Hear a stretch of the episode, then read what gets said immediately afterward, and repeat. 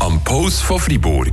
Mit Monis Hunde und Katzenstübli in Laupen. Die kompetente Fachberatung für euer Liebling. Hunde- und Katzenstübli.ch Mittlerweile gibt es etwa fast in jedem Bereich künstliche Intelligenz. Neuerdings auch im Bereich Lifestyle mit einem Fitness-Ernährungscoach.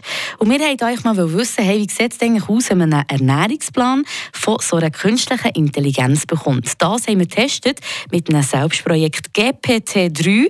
Mit dieser Person oder dieser künstlichen Intelligenz, besser gesagt, haben wir nämlich gechattet. Wir wollten einfach mal am Anfang wissen, wie läuft es ab, wenn man eben da das Angebot nutzen will. Verstehe.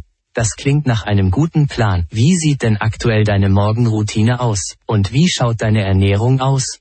Vielleicht gibt es da einige Stellschrauben, an denen wir drehen können. Sagen wir mal, man hat keine Morgenroutine, trinkt nur Kaffee und das schreibt man nach dieser künstlichen Intelligenz, alias Fitnesscoach. Okay, um morgens fitter zu starten, könntest du Wasser trinken und ein kleines Frühstück essen zum Beispiel Vollkornbrot mit Ei oder Müsli mit Obst und Nüssen. Außerdem könntest du einen Trainingsplan machen und überlegen, welche Art von Training dir am meisten Spaß macht und welche Ziele du erreichen möchtest. Daraufhin haben wir wissen, ob er uns einen Ernährungsplan zusammenstellen kann, der uns eben morgen fitter macht, aber billiger ist als eben die 10 Franken. Klar, ich verstehe. Wie wäre es mit einer Schüssel Haferflocken mit etwas Milch oder Mandelmilch, einer Banane, ein paar Nüssen und etwas Zimt? Das ist ein einfaches und günstiges Frühstück, das dich lange satt hält und dir Energie für den Tag gibt. Eine weitere Möglichkeit wäre ein Vollkornbrot mit Käse oder Humus und ein gekochtes Ei. Nicht schlecht, aber eben, was würde eigentlich passieren,